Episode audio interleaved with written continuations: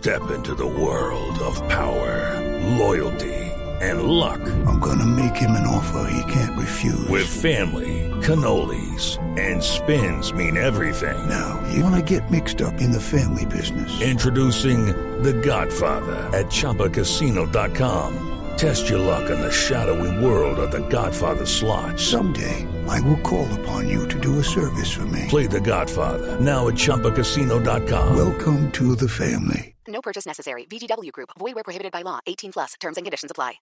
En Blue Radio, el análisis de los expertos. Ramón Guillermo Aveledo es uno de esos dirigentes políticos y sociales que en Venezuela son una autoridad, son una voz que ya está más allá del bien y del mal, que no tiene ningún tipo de mezquindades ni de pensar en pequeñeces y que puede darnos luces a lo que hoy estamos tratando de entender es por qué Venezuela llegó a lo que hoy afronta y cuáles pueden ser las salidas. El señor Aveledo ha sido, entre otras cosas, secretario ejecutivo de la Mesa de Unidad Democrática. Es un hombre con todos los eh, honores y pergaminos académicos y nos atiende hasta ahora desde la ciudad de Caracas. Don Ramón Guillermo, buenas tardes. Muy buenas tardes, Ricardo. Encantado de saludarlo.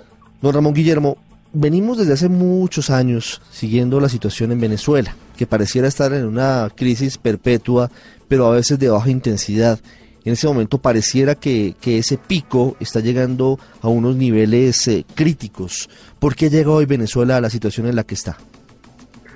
Bueno, ha, llegado a, a, esta situación crítica ya de una intensidad distinta, a este pico, como usted muy bien ha dicho, porque el gobierno se ha empeñado en tapar todas las válvulas. Usted recientemente en, su editorial eh, habló de Venezuela como una olla de presión. Es una metáfora que yo encuentro muy atinada y mire que la he estado usando mucho en estos tiempos desde hace, desde hace ya varios meses.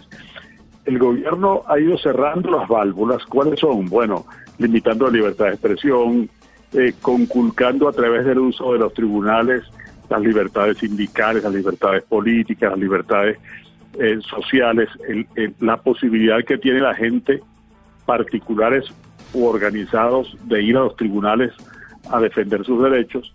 Y ahora, después de que hubo el triunfo de la unidad en elección de Asamblea Nacional, ha decidido como por lonjas, por tajadas, ir rebanando al Poder Legislativo hasta estas decisiones de hace dos semanas que fueron ya un escándalo internacional. Entonces, y ya además previamente había cerrado la puerta del referendo revocatorio y ahora estamos con fecha incierta para las elecciones municipales y, de gobernadores. Entonces, si usted cierra la, las válvulas, la presión dentro de la olla crece.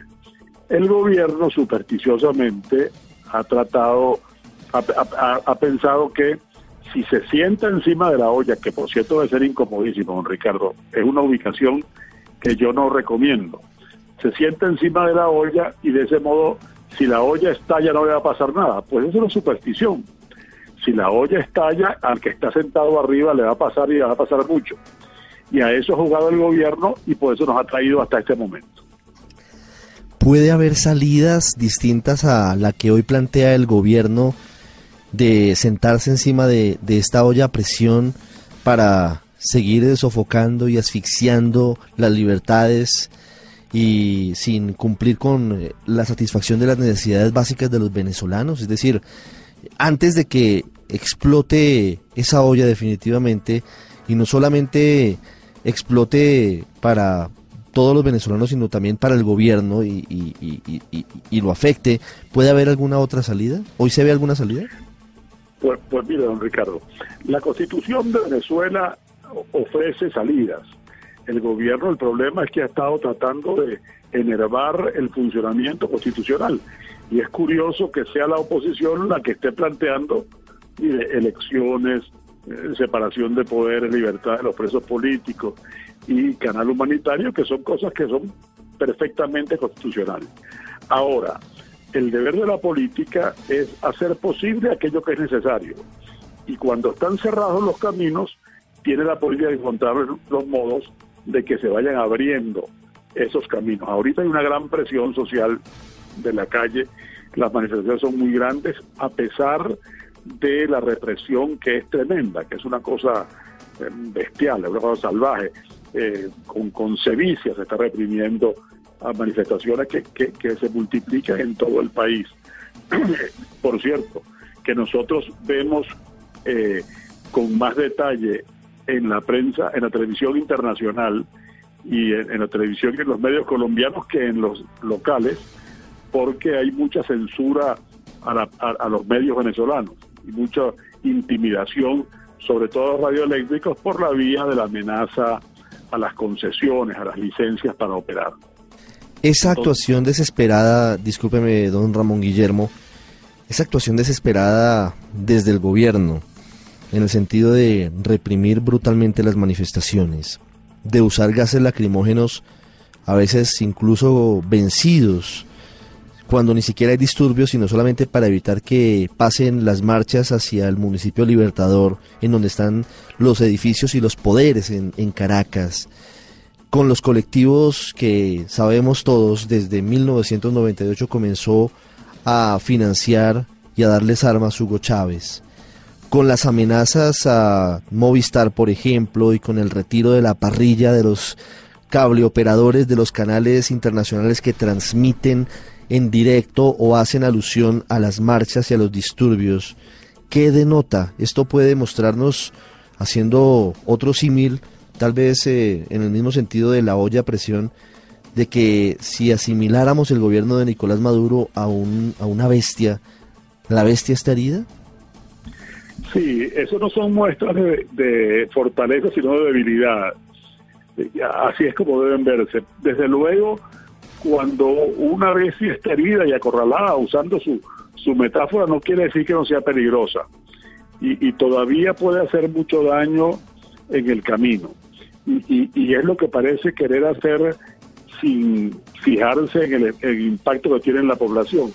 Mire usted, Ricardo, el jueves santo hubo una insólita manifestación. Nunca hay manifestaciones jueves santo aunque por cierto el 19 de abril, el día inaugural de nuestra gesta independentista, nuestro día del florero fue viernes, fue jueves santo, por cierto, eh, en 1810. Pero lo que quiero contarle es que eh, ese día hubo una manifestación que partió del oeste de la capital, que fue en, en el municipio Libertador, en Caracas capital. Y sin embargo, no pasó nada. ¿Y por qué no pasó nada? Porque fue todo perfectamente pacífico simplemente porque la policía, la Guardia Nacional y los colectivos financiados y movilizados por el gobierno no estorbaron. Ocurrió la manifestación con absoluta paz y tranquilidad, porque no ha querido, no quiere la oposición ni quiere esa mayoría tan grande del pueblo venezolano que busca cambio fomentar la violencia. Lo que quiere es una solución en paz. Eso es lo que quiere. Y el gobierno lleva las cosas hasta el límite porque siente que planteando esos escenarios bélicos puede galvanizar a su gente, puede endurecer al respaldo que le queda, que es un respaldo minoritario pero que no es despreciable, que son venezolanos que honradamente creen en, esa opción política. Y que por supuesto tendrían todas las libertades y todas las garantías en el momento que las cosas cambiaran. Porque no se trata ahora de un partido de vuelta, no se trata de que ahora la oposición llegue al poder con finalidad de, cobrar venganza, se trata de que el país supere esta etapa de división y se trata de que el país pueda vivir y progresar en paz, todo el país, en todas las regiones, en todos los sectores, con todas las maneras de pensar, civiles y militares, todos los venezolanos. ¿Cuáles pueden ser las vías para la salida de, de esta situación, don Ramón Guillermo? puede haber un gobierno de transición, puede haber eh, una convocatoria de elecciones generales. ¿Qué pueden tener hoy en el abanico quienes eh, lleven alguna solución a Venezuela? Mire, yo creo que hoy en día el voto es lo más, el camino más, más eh, cercano. El voto constitucionalmente está previsto para alcaldes y gobernadores y, sus cuerpos legislativos. Ahora, eso ya parece insuficiente. Está, por cierto, eso retrasado, porque eso fue, fue justamente birlado por la autoridad electoral en convivencia con la autoridad ejecutiva. El propio presidente dijo eh, antier, en el, en el meeting que, que realizaron, que eh, eh, eh, había que hacer una elección total, él llamó total. Y, y yo te digo que, que eso se puede se puede to- tomar la mano, es decir, es decir, que se haga total, inclusive con- mediante un acuerdo político, que se haga elección no solo de presidente anticipada, sino otra elección de Asamblea Nacional. Eso, si, si ese es el modo de resolver el asunto, pues resolvámoslo, porque lo que no puede ser es que los venezolanos ahorita estemos pagando esta fortuna en armamento, en bombas lacrimógenas, en, distintos dispositivos para que el gobierno se defienda de los venezolanos cuando escasean los medicamentos, escasea la harina de maíz, escasea la leche para los teteros, escasea el trigo para el pan. Yo ayer fui a la panadería cercana a casa y, y me asomé al lado donde venden el pan. Usted sabe que las, las panaderías son una especie de abajo, que venden de todo. Me acerqué hacia la sección del pan, me dijeron que tenían 17 días sin hacer pan porque no tienen materia prima, porque no tienen harina. 17 días. Eh, en esa panadería cerca de casa, es una panadería grande y, y, y- y en un sitio céntrico de Caracas. Ahora, ¿qué es lo que pasa? Que estamos eh, con la alteración de las prioridades por parte del gobierno, en lugar del gobierno de ocuparse de esas cosas, que son la vida diaria de los venezolanos, que están mortificados, angustiados, eh, que, que no ven cómo eh, resolver las cuestiones de la supervivencia, el gobierno está pensando en defenderse de esos venezolanos multiplicando la represión. Una pregunta para finalizar, don Ramón Guillermo Aveledo, agradeciéndole esta charla y estos minutos para los oyentes del radar en Blue Radio en Colombia y en el mundo. Si eventualmente, y esperamos todos que así se logre, llegue a darse una solución pacífica a la crisis que hoy vive Venezuela, por lo menos en materia política, esa parte, ¿cuáles deben ser los pasos que debe emprender el próximo gobierno, sea el que sea, para recuperar eh, la economía, la seguridad, cada uno de los aspectos que están en una situación tan difícil? Se lo pregunto porque lo que usted nos cuenta es palmario. En Venezuela no hay materia prima para la producción de alimentos, no hay comida suficiente, no hay medicamentos. ¿Cuáles deberían ser los, los primeros pasos para empezar la reconstrucción de Venezuela, que no va a ser fácil y no va a ser a corto plazo? Así es, pero, pero es perfectamente posible.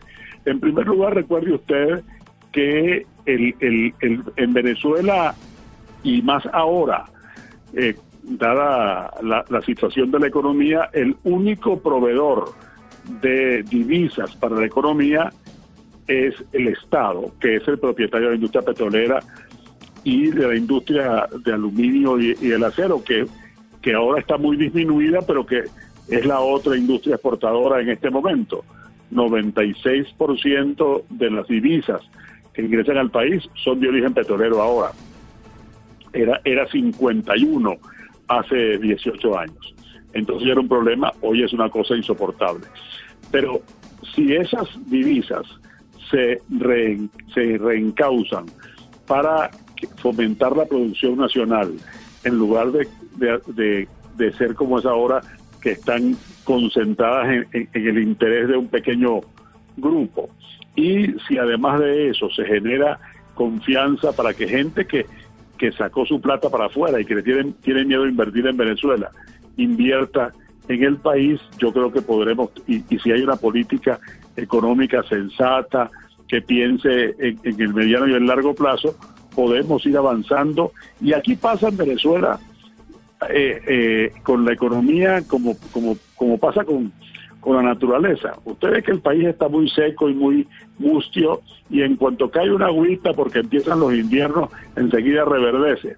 Aquí hay mucha energía, mucha capacidad instalada en la industria, mucho talento desaprovechado en el sector privado que puede, y, inclusive en el, en el mundo trabajador, porque aquí, así como es un héroe el que mantiene abierto su negocio, es un héroe el trabajador que cumple y que va a trabajar todos los días, aunque la platica que gana no le alcanza para nada, y todos los estímulos que tiene es para no trabajar. Bueno, yo- con, todas esas fuerzas, esos potenciales que Venezuela tiene, yo creo que podemos ir reencauzando las cosas. Y desde luego, garantizando el imperio de la ley para todos. Que el que se porte bien sea premiado y el que se porte mal sea castigado. Ahorita no hay ningún estímulo para portarse bien porque da lo mismo. Inclusive es más peligroso portarse bien que portarse mal. Desde Caracas, Ramón Guillermo Aveledo, aquí en el radar en Blue Radio. Señora Aveledo, muchas gracias. Muchas gracias a usted, don Ricardo.